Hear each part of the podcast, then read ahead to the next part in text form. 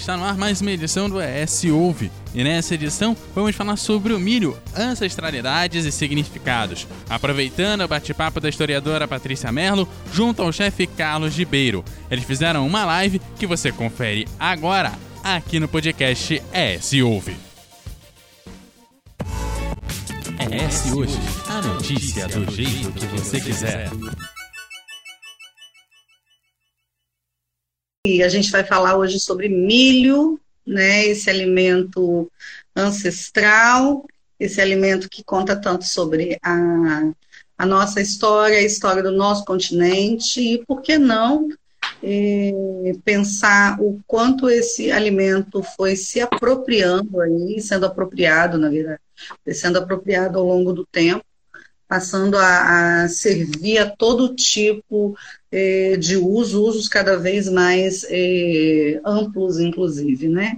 Então, a gente propôs hoje começar uma conversa falando a respeito, a respeito desse, desse grão tão importante. Ei, Raquelzinha, querida, beijo! Bom que você está aí. É, bom, eu vou começar a conversa, enquanto o Carlos está tá arrumando a questão da, da iluminação dele, é, situando alguns aspectos históricos que eu acho que são importantes da gente destacar. Aí, Carlinhos já voltou, DJ já voltou, e eu vou falar um pouquinho, Carlinhos, aqui é, a respeito da, dos aspectos históricos do milho, né? A gente definiu hoje é, tratar nessa live é, desse alimento, que é um alimento ancestral, né? E eu queria começar explicando um pouquinho a, a conexão que isso tem com o próprio com a própria história do Espírito Santo, mas não apenas do Espírito Santo, com a história do Brasil, né? É, agora as nossas lives elas estão também fazendo parte é, do programa de extensão da UFES, exatamente com a finalidade de estar envolvendo a comunidade e trazendo outros, outras discussões nesse momento em que as pessoas estão fisicamente isoladas, ou deveriam estar, pelo menos, né? Muito bem. Falar do milho é falar de um tema muito rico, né, em um alimento que é muito importante é, para o conhecimento da história da América. É importante lembrar que até o final do século XV, o milho ele é consumido basicamente, aliás, ele é consumido só na, na, no continente americano. Mas quando eu falo do continente americano, eu estou falando do, do continente americano de norte a sul no Canadá, nos Estados Unidos, na região do atual Estados Unidos, na América Central, especialmente a partir do México, na América Andina e na América do Sul, na região é, desde a bacia amazônica até a região da atual Argentina, a gente tem consumo, portanto, desse, desse cereal em todo o continente americano, tá? É, na verdade, há cerca de 10 mil anos, os índios começaram um processo de domesticação e de aperfeiçoamento né, uhum. é, desse, desse alimento. E é muito interessante porque o milho, Carlos, ele vem da ele é uma gramínea, entendeu? Ele é da família da gramínea, então ele foi sendo adaptado ao longo do tempo, aperfeiçoado para que se produzisse é, cada vez mais espigas, com uma quantidade cada vez mais de grãos. Então, observa que o milho que a gente conhece hoje, ele, na verdade, ele, ele é o resultado de um processo de adaptação natural promovido pelo homem, que foi escolhendo as melhores espigas e replantando, de maneira que hoje a gente tem uma espiga cada vez é, mais suculenta, uma espiga maior, enfim. E eu acho que isso é uma coisa muito interessante, porque os índios é, americanos vão fazer algo muito semelhante com a mandioca, né? Uhum. Que a princípio é um alimento, é, na verdade, a princípio é venenosa e que vai, graças ao tratamento é, que vai ser desenvolvido pelos índios ao longo do cultivo, ao longo desse cultivo que vai é, se prolongar também por muitos anos, não é? Vai acabar se transformando em um alimento propício para o consumo. Então é muito interessante a gente perceber que os índios é, eles dominam uma tecnologia né, no cultivo dessas espécies nativas né, do, no continente americano e como, na verdade, essas espécies vão ser incorporadas né, por todo um grupo é, é, que antes não desconhecia a existência desses produtos, né? Então, entre os índios, a gente tem várias, vários mitos a respeito da origem do milho. E sempre são mitos que trazem um sentido da sacralidade, uhum. né? O milho é sempre um alimento dado pelos deuses. Então, por exemplo, na cultura maia, o, quando o homem foi criado, ele foi criado do milho, entendeu? É, quando a gente fala é, da, na cultura guarani, entendeu? O milho, na verdade, ele é, uma, é um presente dos deuses, que estão morrendo de fome, então o pajé, que já está velho, ele diz que ele vai, sentindo que vai morrer, ele pede para o corpo dele ser enterrado. No, uhum. é, três dias depois nasce o pé de milho.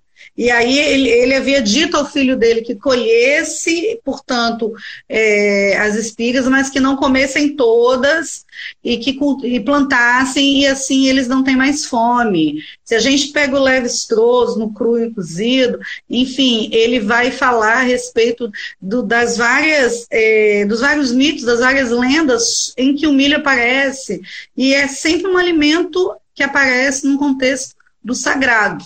Ele é Sim. é uma oferenda dos deuses para os homens, ele salva os homens da fome, né? Então Sim. eu acho que é muito importante a gente perceber que quando a gente fala do milho como um alimento ancestral, a gente está falando de um alimento que esteve fortemente conectado a toda uma história, a toda uma ocupação, inclusive, desse território, porque sem esse alimento não seria possível né, a sobrevivência na América, né? E aí eu comentava com o Carlos, ontem foi legal isso, ele disse para mim assim, eu estava falando com alguém que me disse que no Espírito Santo não se come é, o cuscuz é, de milho, que é, é a receita que ele, que ele gravou, que ele preparou, para depois a gente postar aí. E aí foi, isso deu uma conversa bacana entre a gente, né, Carlos? Sim. E eu estava é, pontuando com ele que, na verdade, no Espírito Santo a gente come muito milho, e, e, mas só que a gente não come realmente o, o cuscuz de flocos de milho, a gente come aqui cuscuz branco. E aí a gente estava falando a respeito disso, olha só, capixaba vem de lavoura nova de milho. Uhum. Por si só, já mostra como é importante a presença do milho é, na nossa cultura, entendeu? E deu nome à, à fonte que abastecia de água a cidade de Vitória, a fonte da Capixaba. Olha tá? aí, a, a, Ingrid que fez a pergunta acabou de dizendo, fui eu. E aí a Patrícia ah. me respondeu que eu devo ter comido milho em casas de nordestinos ou de descendentes de nordestinos. Aí eu lembrei que as pessoas que eu conheci antes de conhecer a Patrícia, em Vitória, eram realmente nordestinos, né? Mas na casa onde eu fiquei hospedado, a dona da casa era portuguesa, dona Mimosa Matos, mas que era uma portuguesa muito bem engajada na culinária brasileira, e ela fazia o cuscuz do jeito que eu vou mostrar depois para vocês na, no filminho que a gente gravou, que vai estar depois disponível no Instagram. Uhum. Aí eu fiquei pensando. Né? Oi? Para você ter uma ideia, eu, eu como esse cuscuz de flocão, já comi há muitos anos, enfim. Na época do colégio interno, eu tive um regente do coral que era baiana, a família era baiana, enfim. Então, obrigatoriamente, todos os dias tinha cuscuz.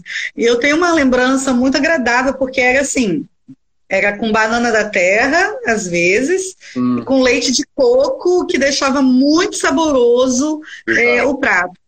É, o pai de o, papa, o pai de Juan, é, ele prepara também esse mesmo cuscuz, mas ele também é baiano. Então, quer dizer, há uma presença é, forte de nordestinos aqui na composição do Espírito Santo. Então, aqui a gente consome o cuscuz. Cuscuz para gente é o cuscuz de tapioca, tá? Esse é o cuscuz que o capixaba come o cuscuz branco com coco, é, vendido em tabuleiro. Hoje a gente já não encontra tanto, mas esse é um, um, o cuscuz que a gente encontra aqui. Aqui a gente vai ter uma combinação. Ah, você já está na sua pipoca. Lógico, é tema, né? uma combinação, portanto, entre é, o, a mandioca e o milho como base dessa alimentação nativa. E, ao contrário, pelo menos na, na, interpretação que eu faço a partir das pesquisas que a gente tem desenvolvido, Ao contrário do que alguns sugerem, é, que ah, o milho ele acabou se transformando aí em um alimento é, dos pobres, ou, enfim, só da população escrava. Eu diria que aqui no Espírito Santo, como a gente tem uma baixa densidade demográfica, o que a gente encontra, na verdade, é o consumo do milho em diferentes formas, por vários grupos. E a imigração tem um peso muito grande nisso, sim. sim. Lembrando que o milho é levado para o, é, a Europa ainda no século XV, tá? É, ali com o grupo é, que segue de volta com Colombo, e já a partir é, do século XVI, a gente vai encontrar milho. Na Europa, a gente vai encontrar milho na Ásia, na África e na América. Então, a difusão do milho é muito rápida. E ele vai uhum. substituir, por exemplo, na Europa, a farinha de grão de bico, vai substituir o sorgo, enfim, outros preparos. E aqui no Espírito Santo, tradicional de consumo indígena, que é o milho é, assado, o milho pipoca, o milho cauim, que é o fermentado do milho. A gente vai encontrar aí a polenta, a gente tem a festa da polenta, a maior polenta do mundo é feita aqui na região de Venda Nova. Um beijo para o pessoal de Venda Nova que uhum. gasta uma tonelada de polenta que se produz, uma polenta gigantesca, enfim, está no Guinness. E além disso, entre os alemães, os descendentes é, dos alemães, a gente tem uma presença muito forte do milho no preparo dos pães. O brote, por exemplo, o brote alemão, ele leva o milho, enfim. E a gente con continua consumindo muito. A canjiquinha, que você chama de xerém, eu acho tão engraçado que aqui é canjiquinha, que os mineiros chamam de pela égua, enfim. É, então, a gente precisa é, entender que as apropriações desse produto, ela vai ganhando feições próprias, né, de acordo com quem faz e com, com a cultura, né, que esse sujeito traz nessa produção. Falei claro. muito, né? Mas... Tem. Aqui tem uma colocação da Marina Presotti, que ela diz assim: no norte do Espírito Santo é muito comum devido à influência baiana. Minha avó faz muito. Quer dizer, então. E a avó é, da Marina é uma cozinheira maravilhosa, tá? Oi? A avó de Marina é uma cozinheira maravilhosa, tá? Sabe tudo. Aliás, é, com Marina, eu descobri, por exemplo, que em montanha se come vatapá na semana da influência é, da Bahia se faz muito forte no norte do Espírito Santo, tá? Nas regiões limítrofes ali, viu? Tá? Carlinhos, então assim, a gente tem aqui essa passeada básica sobre a, a, questão da história do milho aí na América. A gente vai voltar a isso depois. Você está comendo pipoca, então vou aproveitar para contar um pouquinho a respeito da pipoca, tá? Ana Luísa, inclusive, está indo fazer a dela nesse momento, né? Porque não pode ouvir a palavra pipoca. Essa menina é uma Ela índia, você sabe disso. Não tem jeito. Mas, enfim, a professora Janice Teodoro, num livro que ela é, escreveu há muitos anos atrás, chamado Descobrimento e Renascimento, tá? É, ela conta, ela, ela, fez uma dedicatória em que ela dizia o seguinte: dedica esse livro aos meninos e meninas que comem pacotes imensos de pipoca, sempre transbordando e sempre deixando uhum. cair, reproduzindo assim uma tradição é, ancestral indígena de fertilidade, né, que é a coisa da abundância. Você deixa cair para que venha mais. É muito engraçado a gente parar para observar que ninguém gosta de pacote de pipoca vazio, não é verdade? Não. Todo mundo quer o pacote transbordando, isso aí. Por quê? Isso na, é, a pessoa tá com dois, inclusive. um para você, um para o Boluaê, que está aí, né? é, então, observe, Sebastião chegou, meu querido. Enfim, então a coisa da pipoca, ela remonta também um ritual indígena que está na nossa ancestralidade, que a gente, na verdade, não pensa a respeito, a gente reproduz. Olha que interessante, a coisa da fertilidade, da fartura, do grão caindo, é uma maneira de você continuar é, produzindo ou pedindo que a natureza continue te oferecendo esse produto, né? Bacana Sim. isso. Agora, Carlinhos, eu queria que você começasse aí é, a contar para a gente um pouquinho sobre as apropriações, né? Que a cultura africana no Brasil vai fazer desse ingrediente tão importante na América, que é o milho, tá? Você tem claro. trabalhando esse assunto, enfim. Ótimo.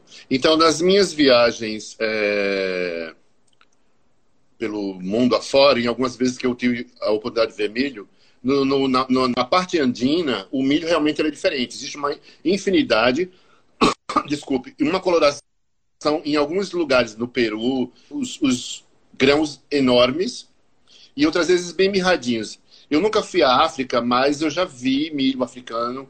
Aqui ele é mais mirradinho, ele não é tão é, na verdade, o africano, o africano, ele é, ele é milheto, tá? É muito interessante a gente perceber essa troca. Até o século XVI, os africanos consumiam uma coisa, é, é uma gramínea chamada milheto, que é, que é uma espiguinha bem miadinha, como você falou. Né? Isso. Agora, no, o milho americano, ele vai substituir o milheto nos preparos africanos desde o século XVI também, graças aos portugueses que fazem essa troca é, ecológica, tá? É uma, uma, tá. Só uma observaçãozinha, uma, uma pessoa perguntou um pouquinho atrás aí, se o milho ele faz parte do ritual Guarani na América, mas não, não só Guarani. Quero dizer para vocês que entre os Guarani, o, índio, o, é, o milho ele é muito importante, mas ele está inscrito na dieta alimentar de vários grupos indígenas ao longo de toda a América, tá? Do norte ao sul. Tá. Beleza. Então, dentro dos meus trabalhos no, no livro pesqui, no livro que virou uma, que é uma grande pesquisa, virou um livro, que é o Comida de Santo que se come, nós temos algumas identificações muito claras de alguns orixás que, que absorvem o milho como forma de oferenda de, ou de agradecimento.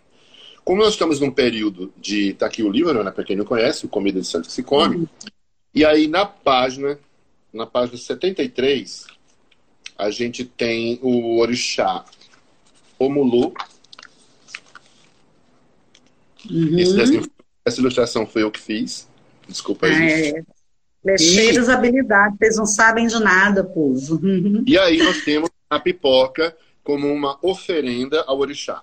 Então, Nesse período de, de pandemia que nós estamos passando, no, no geral, os rituais no nos terreiros de candomblé, embora individuais, em casa, etc e tal, é sempre cultuado esse orixá Omulu é, como um grande, um grande curandeiro, ou seja, um grande protetor disso. E a simbologia da pipoca, quando ela estoura, justamente traz essa, essa questão da e quando vai estourando, vai uh, tendo, se tendo a cura. Então, se faz a pipoca rezando, se coloca no, no altar. No meu altar aqui em casa, tem pipoca de, há 33 dias. Eu faço, renovo. A única coisa que eu estou tendo dificuldade é de arriar comida para o santo. É, tirar ela da casa e levar para outro lugar. Então, estou guardando as minhas coisas e depois eu vou ver como faço isso. Já estou há 33 dias.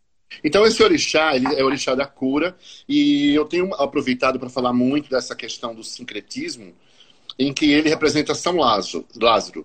Nas igrejas de Salvador, onde eu observei e passei alguns momentos bons, é, na, as missas de São Lázaro, se eu não me engano, acontecem às segundas-feiras. A igreja lota. E na porta estão as baianas de Acaraxé, as baianas de Candomblé, as mulheres de Candomblé, as mulheres de saia, né? As famosas, Poder das Mulheres de Saia, em que elas jogam a pipoca nas pessoas que querem receber aquela bênção e as pessoas baixam a cabeça. Uma coisa que eu acho muito engraçado, tem um evento que eu participo, a Água de Janaína, e a gente vai jogar água com flores, etc. As pessoas não querem baixar a cabeça. Quer dizer, quer, mas não quer dar uma. uma não quer assim, é, um, é, é. de crédito de agradecimento. Enfim, vamos aprendendo muito. Então, a pipoca, esse orixá, tem bastante é, significado dentro do candomblé. E o santo no sincretismo, eu tenho aproveitado para falar, que é o meu próximo trabalho, que vai ser sobre a, a, a alimentação nas diversas religiões. Né? Inclusive, a senhora vai ter uma participação, nem está sabendo, né? Ai, que Porque a gente, tem, a gente tem uma quantidade. Aliás, você só sabe das coisas depois, né? Que eu falo depois. Eles jogam na. Não é na... banho, não, Ricardo. Não é banho de pipoca, não. Passa a pipoca, Passa né? A pipoca. Isso, tá? Ó, tem um outro orixá no candomblé que é o Xós. Então. Sim. É o caçador, né? É o caçador.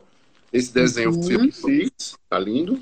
E aqui está uma comida muito bacana que eu adoro, chamada axoxó. Aqui, ó, de Oxóssi. Desculpa, tá, Carlos, mas eu ganhei pipoca de Ana Luísa, tá? Uhum. então, esse prato aqui é um prato super simples. É feito com coco, é, camarão seco, dendê e milho. Esse prato aqui, esse exatamente aqui, eu fiz na, na feira de Frankfurt, há uns anos atrás, que eu fui convidado para falar do Comida de Santo, que não estava pronto ainda. E eu não acreditei, assim, porque o meu stand lotou de pessoas e eu tremia de medo de falar qualquer coisa errada. Ah, ah, assim, tinha a Nélida, a Nélida Pinhon, imagina assistindo minha palestra. Eu trepidei na base. Falei, bom, já que estou aqui, atravessei o oceano, vou falar do Axoxó. E todo mundo comeu, foi uma delícia. O milho Muito foi caríssimo legal. lá, o milho foi caríssimo lá, e o camarão Olha só. O dendê eu, eu tinha levado congelado. Que eu agora... Congelado não, resfriado. Oi. Um minutinho. Olha só, eu tô vendo o Elton aí, chefe Elton Pereira, ele fez uma provocação, perguntando para mim por que que muqueca só a capixaba, tá? Pode deixar que a gente volta nisso no hum. final, tá? Volta, a gente falar de Oxum, a gente falar da muqueca, de ovo. Né? Não tem problema não. Começou esse pessoal, viu? Começou esse pessoal, Marcalinho. Existe um ritual que eu gosto muito do milho. Esse aqui meu já tá bem velhinho, ó. É um milho. Lembra muito o Omulu, orixá, né? O Omulu. Sim, muito. Mas você foi numa festa de Oxóssi que eu fui.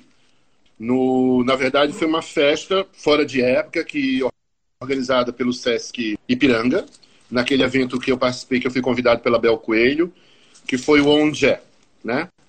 E aí, a, a, no, no, dia da, da, da apresentação, isso está na internet para ver, as, as Iabacés, as chefes de cozinhas do, dos terreiros, de três terreiros, todas eram filhas de Oxóssi, e elas distribuíram, passaram distribuindo um milho e um garfo.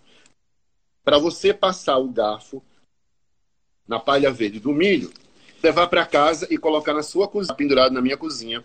Para quê? Com isso, é, nós temos, no caso, a bênção da natura, a proteção de Oxóssi nossas casas e o milho. Quando eu vi esse ritual a primeira vez, eu na hora lembrei muito de um ritual católico, que é mais talvez o mais popular de todos, que é a bênção do Domingo de Ramos. E eu lembro que minha mãe, Dona Valquíria, que Deus a tenha, que me Dona Valquíria é famosa, Dona Valquíria. Dona Valquíria está em todas, é. E daí ela trazia a palha benta, a palma de cabos na porta da casa, ou em, às vezes uma cruzinha de palha de coqueiro, no Nordeste era mais palha de coqueiro. Por quê? Porque lá se tem palha de coqueiro, né? E aí... É, Carlos, olha... Do... Dois anos atrás, quando eu estava na, em Coimbra, participando lá no é, período de licença que eu fiquei na Universidade de Coimbra, eu passei o período da Páscoa lá. E no domingo de Ramos, no domingo de Ramos, a gente desceu para ver a missa. E curiosamente, lá também, a folha do, da palmeira, e eles entregavam para quem quisesse levar para suas casas, entendeu? Então, veja, é, essa apropriação do catolicismo, ela é compartilhada em todo o mundo católico, né? Esse ritual né, do Domingo de Ramos, né? Exatamente. Exatamente. Então, assim, nós temos dentro desse. Eu fui na, numa festa que você conhece, o Diego, o Diego de Oxóssi, que é meu editor da editora Arolé. Eu fui numa festa de Oxóssi na casa dele há dois anos atrás. E foi uma coisa linda, porque tinha assim, balaios e balaios de milho na decoração da festa, né? na, na oferenda para o orixá, e, e tinha caça também. Eu gosto de contar essas histórias porque é o que aconteceu comigo, né? então eu posso contar. Eu aprendi isso com a minha orientadora, é a pesquisa em que você viveu, né? Em que você foi parte dela, a professora Dilma que é uma grande pesquisadora também. E aí nós fizemos. Aí o Diego falou para mim assim: ai, eu vou fazer a festa de Oxóssi assim, assim, assado, vai ter isso, isso, isso, muito milho, muita fruta, mas o milho era fundamental. E vai ter comida de caça. Eu falei, ah, eu faço. Aí ele falou assim: é fazão. Eu falei, gente, eu nunca cozinhei fazão na minha vida. Aí você esses livros. Não, mas uma pessoa louca sou eu, né? Topei e fiz. E aí pesquisei o banquete do rei, é, conversei muito com com o Wilson Caetano, que é o Petano que é meu babalorixá, Uhum. E eles me deram uma resposta e, fala, e falaram assim, falaram assim, olha, esse orixá gosta disso, disso e disso, portanto, você colocando esses ingredientes, você pode é, chegar a uma comida que nós podemos chamar de, não de sagrada, mas assim, uma oferenda que vai realmente, de fato, agradar ao, ao orixá. E ainda no meio dessas palestras, as pessoas sempre me perguntam se toda comida é sagrada. Aí eu sempre falo que a partir do momento que nós mamamos no peito da nossa mãe, ali já começa o ato sagrado. E até antes, quando a mãe se alimenta e divide é, o que ela comeu através do, do, do, cordão umbilical, eu acredito, acredito não, eu tenho certeza, né, isso é uma teoria minha, em que isso é muito, muito puro, muito sagrado. Isso é muito abordado no filme Temperos da Vida. Um filme de Sim, maravilhoso. Começa com a mãe amamentando o filho. E essa cena me, me marcou muito, porque sempre me perguntam nessas muitas lives que eu já estou fazendo, né? Que coisa boa. Essa curiosidade que as pessoas têm, a troca também de informação, muitas vezes a gente não pode responder porque é tudo muito precário, mas a gente está aí feliz. E eu lembro que nessa mesma festa ia ter uma comida. Exatamente, nosso corpo é um templo, né? É. Nosso corpo é o templo, né? O templo de Deus, né? Tá certo, é isso mesmo. Isso aí a senhora White falava, né? Em todas as igrejas. É, antes dela, antes dela a Bíblia, né? Paulo diz é, isso, né? Nosso corpo é um Nosso templo. corpo é o templo do Espírito Santo. E no Adventismo isso tem um peso muito grande, inclusive nos cuidados com o corpo, com a alimentação. Enfim, hum. essa questão dietética tem um peso muito grande, grande, por causa dessa conexão com o sagrado, entendeu? Então, eu lembro que nesse dia também, o professor doutor Rodney William, que ele é colega de mestrado do, do, do Wilson Caetano, ele prefaciou meu livro Comida de Santo, e ele é balorixá. Ele falou para mim assim, Carlos, eu não sabia que nessa festa ia também ter um balai para Iemanjá. Tinha algumas coisas, alguns outros orixás convidados. É, e aí ele pediu para eu fazer um peixe e fazer uma galinha.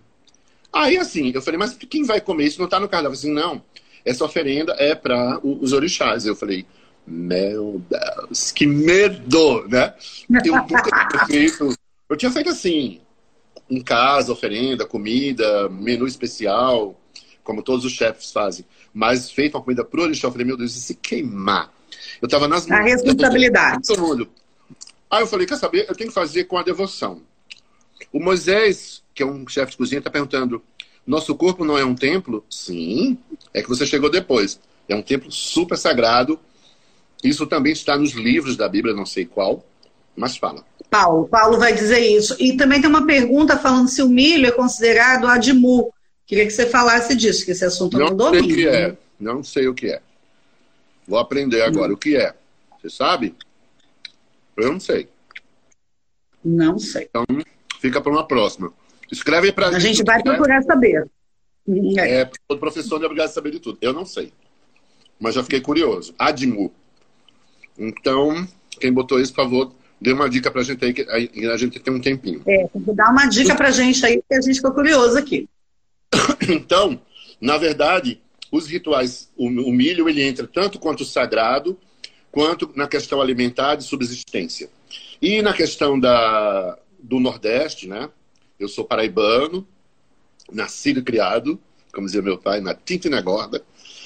Então lá a gente tem essa tradição do milho, uma coisa muito comum. Eu costumo falar para os meus amigos que uh, o período das festas juninas, o período em que já começava desde a festa de São José, onde acho que é no dia 23 ou 28 de março, em que se tem uma grande festa, procissão, esse ano não teve, já não teve, é onde se faz grandes festas para a plantação do milho, a devoção católica e a crença em que aquele milho sagrado naquela terra árida, né? tanto do Brejo quanto do sertão, é muito seco na né, região. Se não chover, não tem fartura. Nossa, isso me dava medo. Né? E, na verdade, 90 dias depois, o milho chegava. Nas, aí já começava na festa de Santo Antônio, né? Então a gente tem a canjica, que na verdade é o curau. Nós temos 19 de março, obrigado, Ricardo. Ricardo dizendo que é 19 de março, eu já sei que é 28.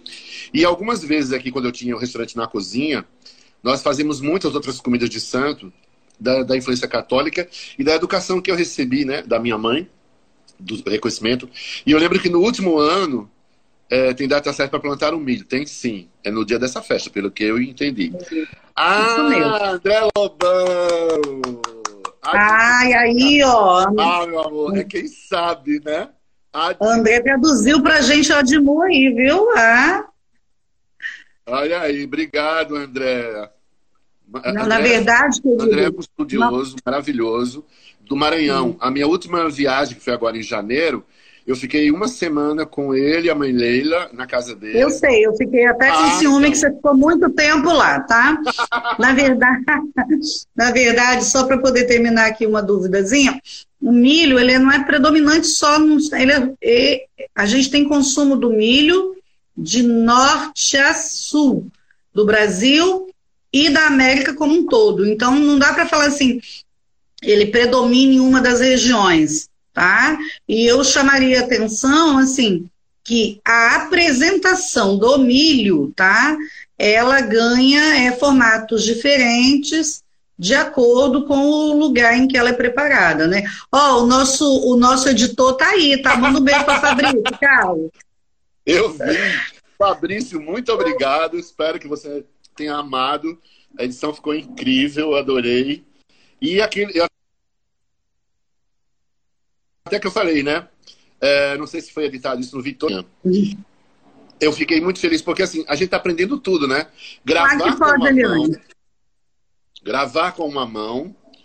É, cozinhar com a outra mão, depois para, corta. Eu falei assim: ah, eu estou fazendo de tudo para os editores não ter problema, mas também a gente tem que aprender, né? Nessa nova fase. estamos nessa. Ó, Eliane Morelli, nossa colega lá do Unicamp, maravilhosa, dizendo Opa! que vai mandar para gente uma receita de um caderno bem português com milho. A gente está aguardando essa receita, hein?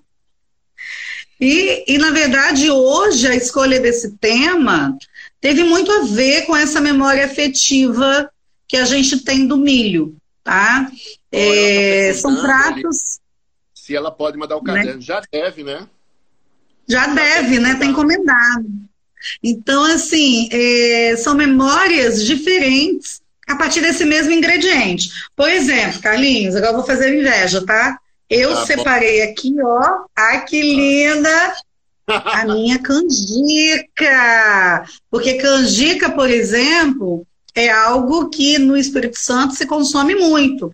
É engraçado que você no Nordeste sabe que no Nordeste a canjica do munguzá é amarela, né? Aqui a gente faz canjica branca, com coco, com amendoim, canela, enfim. Então, olha só como a gente vai tendo apropriações que são distintas. Então, veja, o cuscuz de flocos de milho, Carlos vai preparar uma memória afetiva lá do Nordeste da Dona Valquíria. Mas, por exemplo, quando eu preparei essa canjica, essa é memória afetiva da minha mãe, Dona Cleni, que nunca deixou de fazer, aliás, temos devoção a essa canjica.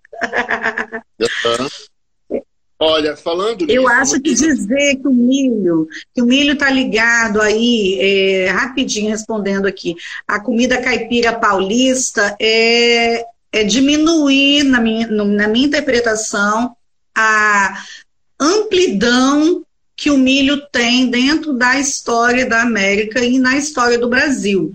Veja, é, isso inclusive foi uma provocação, já que, já que vocês estão fazendo, eu vou falar.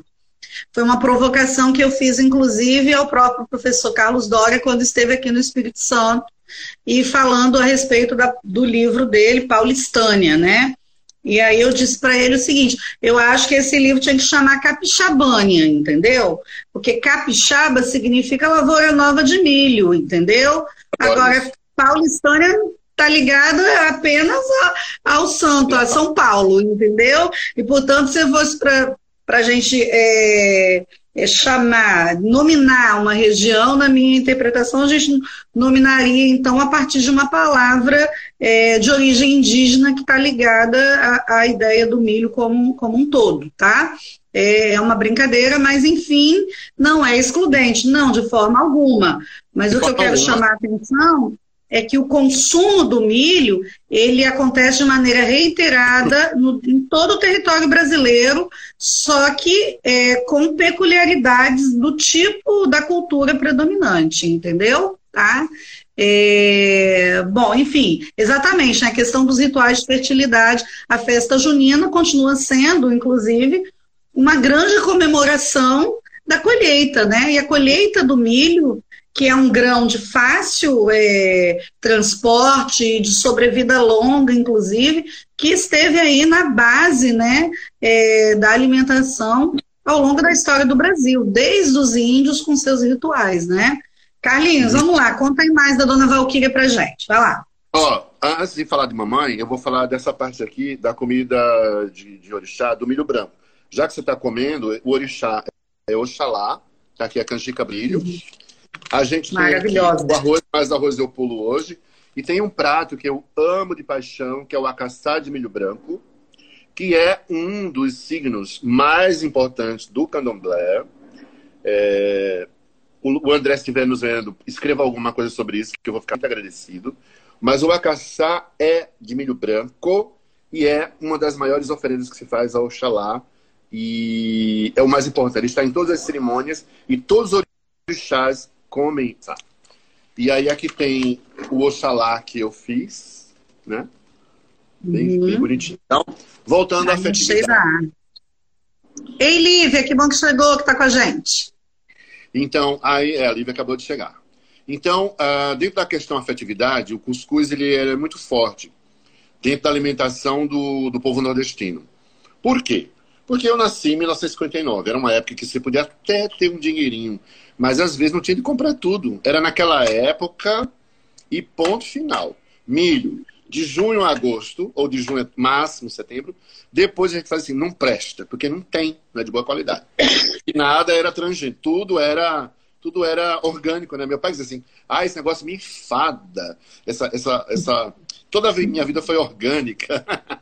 então, voltando. Mamãe fazia o cuscuz.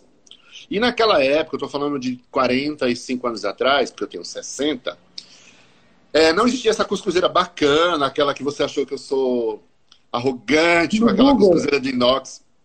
Que eu ganhei lá no Maranhão, viu? Os maranhenses não brincam. Gente, o Carlos tem uma cuscuzeira, que é um luxo. Vocês vão ver depois na receita que ele gravou. Eu fiquei de cara. Eu vi, Lívia, que você chegou cedinho, amiga. Bom que você tá aí. E aí, é, minha mãe fazia assim: fazia a massa do cuscuz, que eu vou explicar lá no, no, no vídeo. Depois ela pegava um pano de prato, que geralmente o pano de prato era muito utilizado de tecido. E digamos assim, a Anvisa não tinha acesso a essa cultura, né? Mas era guardado para uma série de coisas. Espremer leite de coco, fazer o cuscuz. Aí botava o pires, o pano, a massa do cuscuz, fazia uma trouxinha e colocava emborcado. Emborcado quer dizer, ao contrário, na, no lugar da chaleira. Aí eu procurei uma chaleira que eu tinha do restaurante, não achei. Aí eu achei uma panela pequena proporcional à tampa. Essa panela que ela fala na verdade, eu acho que é uma Le Cruzeiro. Acho que também é minha cuscuzeira. Mas eu já Nojento, tive. é o Le Cruzeiro, eu tenho que ouvir isso, gente. Mas eu já tive uma uma cuscuzeira, eu tenho, aliás, né, que eu ganhei dessas assim, que custa 10 reais de alumínio. Alumínio. Chama alumínio, né? E aí, essa festividade fazia. Era uma festa muito grande, Patrícia. Porque uhum. o nordestino é acostumado de manhã, quando tem, quando pode. Ah, é, a Lucy Queda, eu dei uma cuscuzeira para ela de alumínio. Elas que até hoje Vai aprender hoje, Luci. Luci é uma grande chefe da área de sem glúten e lactose. E aí, com ovo mexido. Mas, na verdade, o ovo era um luxo. A gente comia mesmo com manteiga ou margarina. Muitas uhum. receitas com na década de 70. E Carlos, aí, Carlos, ovo... Oi. A respeito disso, uma coisa que me chamou muita atenção no Nordeste é, eu, eu fiquei na Paraíba, em João Pessoa, e passei pelo interior uns 15 dias, uns 20, sei lá, uns 15, 20 anos atrás. Depois estive na Bahia, enfim, Pernambuco, peguei Maranhão. Mas uma coisa que me chama muito a atenção né, em João Pessoa é como o café é sub, café da manhã é substancial. É né? Por exemplo, aqui no, no, Sudeste, a gente come, aqui no Espírito Santo, a gente come pão de sal, entendeu? A gente come aqui é, o pão francês, aqui a gente chama de pão de sal. Normalmente é pão, entendeu? Uma, um, uma manteiga ou margarina, enfim, um queijinho, no máximo uma mortadela, um café e uma fruta, entendeu? Agora eu me uhum. lembro que eu viajei para passar a virada de ano, e no dia seguinte, os meninos me levaram para tomar café num restaurante badaladíssimo em João Pessoa. Agora eu não estou me lembrando o nome, mas é muito bacana, Mangá, que tem até uma deve ser, deve ser que tem até uma sucursal no Maranhão. Hum, tem aqui, tá? tem aqui em São Paulo, tem Brasília, Natal. Pois é, e eu vou te falar uma coisa, eu fiquei impressionada com a sustância do café da manhã. Tinha obrigatoriamente o cuscuz amarelo, entendeu? É, e com acompanhantes, que são acompanhantes que, para mim, são quase um almoço, entendeu? Então tinha carne de sol, manteiga de garrafa, ovo mexido, banana cozida, enfim. Além disso, ainda tinha tapioca, entendeu? É a tapioca pronta na hora. E tinha, inclusive, buchada de bode em picadinho, sendo servido para os mais fortes. Isso às nove da manhã. É um negócio assim tá entrando... que me chamou muita atenção, né? Tá entrando uma chefe agora que me persegue com banana desde que eu a conheci, Isabela Toda. É uma japonesa baiana. Ela falou: nosso café no Nordeste tem aipim cozido, que eles chamam de aipim, inhame, banana, ela vê, banana frita, que ela me cobra até hoje no Cose do Damião, que eu nunca fiz para ela. Banana frita, mais do que no Espírito Santo, não tem lugar nenhum, gente. Porque aqui, é, banana frita é um negócio, mas é bairrismo isso. Verdade, vai lá. Não é? E aí, então, mamãe fazia esse café em casa, e eu lembro que a gente tinha, tinha umas limitações, né? Então a carne de sol, a carne de charque eram dias muito especiais, ou quando tinha, tinha ponto final e acabou. E eu fiz essa, essa carne de charque é, com acebolado e manteiga de garrafa. Eu tive sorte esses dias. Uns amigos com Z, que eu desfaço, exemplo, mandaram para mim uma garrafa de manteiga de garrafa e minha irmã me deu uma também. Então eu tô assim com o colesterol garantido até a pandemia passar. Né? então, com uma mão, como não sei o quê, mas esses, é bom porque você fica sem fome o dia inteiro. Então, dentro dessa, dessas, dessas questões, eu queria só deixar claro que o acaçá, ele, na simbologia, ele é um dos mais... Ele é o, o instrumento entre o homem e a proteção. E o Cido, que é um babalorixá muito conhecido, ele escreveu um livro só sobre... Bom, vou chamar o Carlinhos de volta, né? Porque ele fica matando a gente de vontade de comer e depois ele some, hein, gente? Não dou conta disso, não, hein? Eu acho que é sempre muito importante a gente chamar a atenção sobre essas, essa sobrevivência, sobre essa memória afetiva né, que a gente tem a respeito da alimentação. Como, como isso traz, na verdade, para a gente né, é, vontade de reencontrar esses pratos, de experimentar, memórias ligadas aí a toda, toda uma história pessoal, né? É importante a gente perceber, na verdade, o quanto esses alimentos, na verdade, eles traduzem também uma cozinha da sobrevivência, né, gente? É o aproveitamento daquilo que a gente produz, né? É... Ei, Vanete, que bom te ver aí. Tem razão, meninos, o frutapão, por exemplo, também tem um papel prioritário no meio disso. Então, assim, concluindo com a história da Dona Valquíria, mamãe fazia esse cuscuz pra gente. É um hábito, e eu que esqueci de falar, que era o que a gente mais gostava, que era o cuscuz da tarde. No Nordeste, eu não sei agora, que tudo mudou, mas assim, na minha época, tinha história de um lanchinho, tipo quatro e meia, cinco horas. Ou era vitamina de banana, era o que tinha também. Lá em casa tinha muita escolha, não. Mas o cuscuz leite era muito engraçado. Porque tinha essa coisa, eu não sei se era o contrário, janta primeiro e ceia depois, mas tinha essa coisa das 5 da tarde. Aqui a, gente tem. Aqui a gente tem um negócio chamado café da tarde. Aqui no Espírito Vanete, chegue bem, vovó do ano. Gente, vocês estão vendo que eu estou me esforçando aqui, hein? Só que a instabilidade da internet de São Paulo hoje tá, tá moleza, não, tá? Então eu vou tentar de novo aqui. Vamos lá. Tá? É, essa questão do, do cuscuz do Carlos, eu sei que ele tem uma memória afetiva a respeito disso muito importante. Afinal de contas, conta de quem ele é, e eu acho que por isso que ele gravou essa receita. Voltou, amigo? Tá com som? Voltou. Então, ela Aí. fazia cuscuz com leite de coco. leite de coco, açúcar e canela, que também vai estar como opção dos, dos acompanhamentos da receita tarde. E Mas fazia o cuscuz amarelo, do jeito que você fez, jeito, e depois colocava leite de coco leite. na hora de comer feito isso. Em casa, feito em esse casa. aí, esse aí que eu comia na casa do meu regente do coral, tá? Lá no colégio interno, era esse daí. A mulher dele chamava Olga, ela que preparava, muito bom, entendeu? Aí jogava açúcar com canela por cima. E aquilo era muito bom. E a gente tinha um costume, que era, parece ser feio, mas eu adorava tomar as coisas do Pires, assim, ó. o leite que sobrava, comia, comia, comia, e fazia isso. De tão bom que ficava. Agora, então, o, o Carlos, você quando você toma um café da manhã desse, né? Essa sustância toda aí do cuscuz amarelo, que a gente sabe que alimenta. Por exemplo, eu lembro que meu avô, eh, meu avô materno, ele comia polenta com leite, entendeu? No café da manhã. Mas isso era um almoço, entendeu? Quer dizer, você almoço, passa um bom tempo, né? É, Depois. Como isso, esse cuscuz manhã, e vou e vou horas assim sem, sem para ter vontade de comer outras coisas. Mas o cuscuz ele é muito forte. Eu acho que tem essa pontuação do homem nordestino, do povo, do povo que tem limitações alimentares no sentido de não ter mesmo.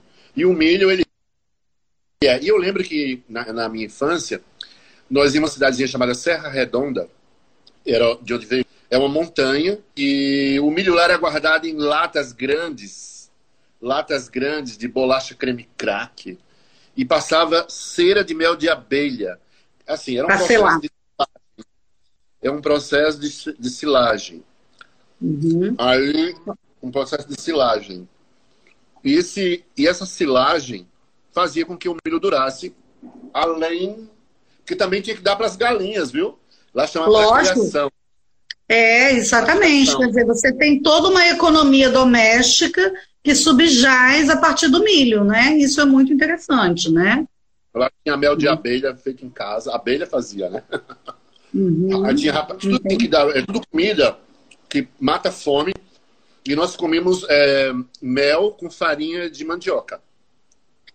Quero dizer para você que aqui se comia farinha com açúcar, entendeu? Quem é... Olha só, você aí, meu amigo, que comeu farinha de mandioca com açúcar, sabe, né? Tem um pezinho na pobreza. Mas que dava uma sustância, dava, entendeu? Agora, mais, na minha casa, na minha casa, por exemplo, que nós sempre, nós éramos muito pobres, uma coisa que nunca faltou semanalmente na minha casa, broa de fubá. Minha mãe faz até hoje, ela tem uma, uma forma de assar em cima do fogão, em que ela faz a broa de fubá e colocava, às vezes, é, um pouquinho de erva doce, que eu adoro. E quando a gente estava assim, podendo, que o coco estava maduro, ela às vezes colocava coco ralado seco no meio e ficava ainda mais saborosa, tá? E a polenta, polenta de todo tipo. Meu pai é italiano, família italiana, né? Então a gente tinha lá é, polenta frita, polenta mole, polenta com leite, meu avô adorava, sempre adorou, enfim, polenta em cima da, do forno, né, do, do, fogão a lenha, no ferro do fogão a lenha, que você bota ali só para tostar. Então, assim, numa variedade de formas, né, que remontam a essa tradição, né. Enfim, uhum. o fubá era algo obrigatório. Eu normalmente faço uma vez na semana, pelo menos, uma polenta, uhum. entendeu? Porque é um ingrediente que a gente, né, é, trouxe. É, eu lembro, eu lembro muita prática. Quando eu, quando eu morei aí, é, tinha uma cidade, eu morei uns oito meses. Caramba, eu era quase capixaba, né? Ali naquela praça do teatro, Carlos Gomes. Carlos Gomes, né? E ali Isso. em cima, ali em cima tinha uma, uma família árabe que fazia comida, as comidas tradicionais de árabe, mas o que eu mais comia mesmo era polenta, assim, quando eu não comia as coisas capixabas, porque eu gostava muito de passar meus feriados e folgas numa cidade que tinha muito colibri. Santa Era... Teresa. Santa Teresa. Óbvio, italianada para toda lá. Então, aí assim, chegava nos lugares para comer, só tinha polenta.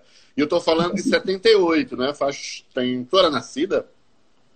Eu nasci em 77, amigo. Para de denunciar, tá? Olha essa pele de bebê. Tinha um ano.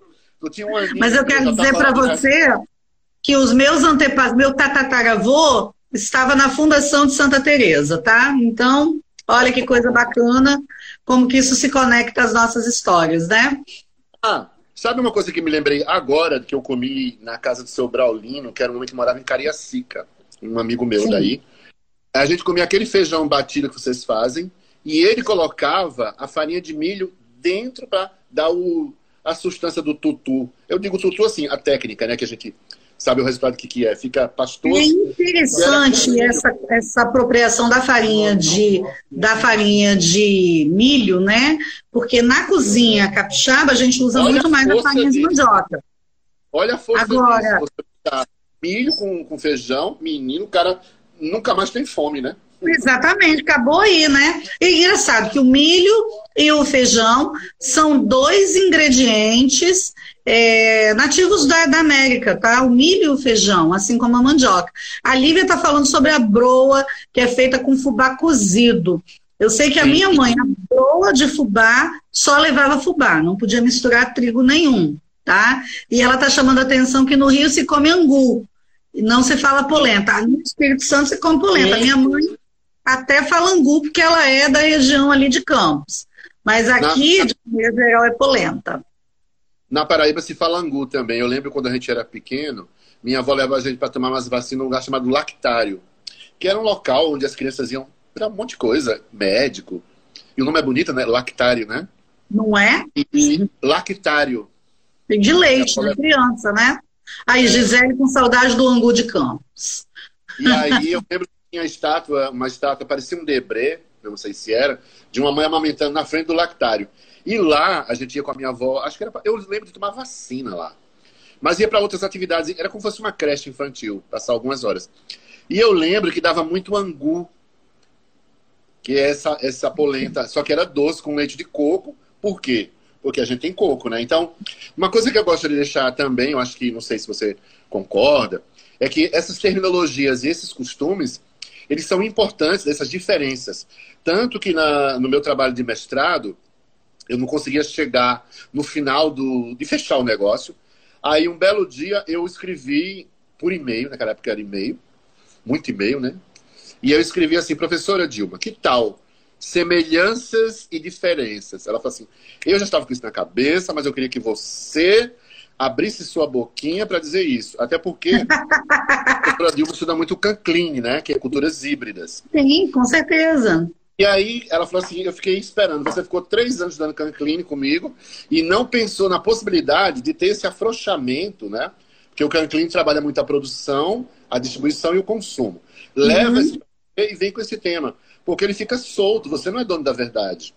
Sim, e não existe, não existe uma maneira de consumir, né?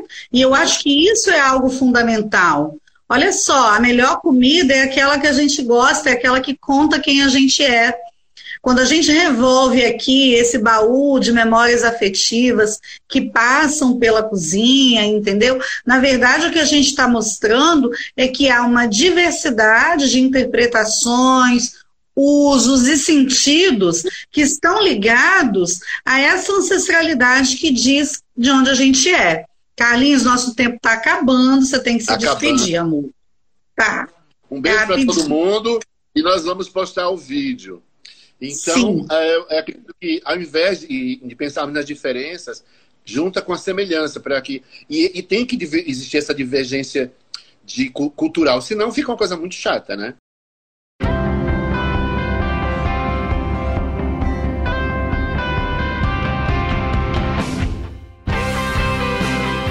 Você encontra o S Hoje nas redes sociais, arroba S Hoje no Twitter, Facebook e Instagram, no canal do YouTube e em shoje.com.br.